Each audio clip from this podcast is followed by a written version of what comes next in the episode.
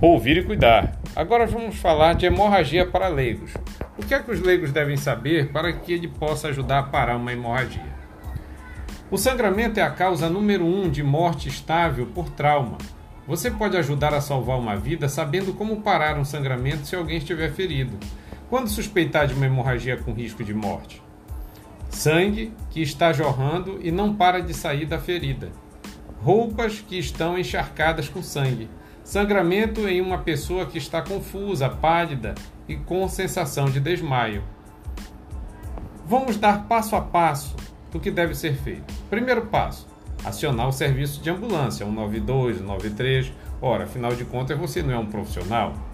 Segundo passo: garantir sua própria segurança. Só preste cuidados à pessoa ferida se a cena for segura para você fazê-lo proteger-se de infecção transmitidas pelo sangue com luvas, se disponível.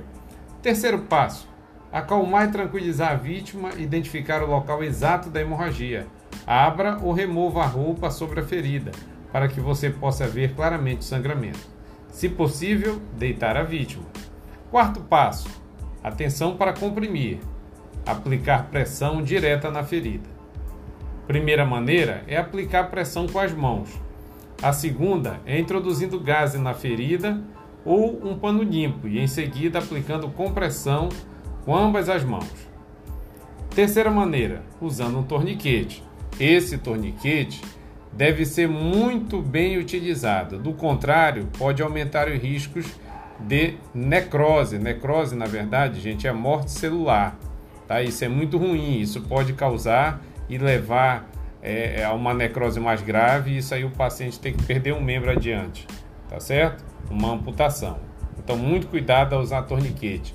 Peça sempre um profissional orientar vocês.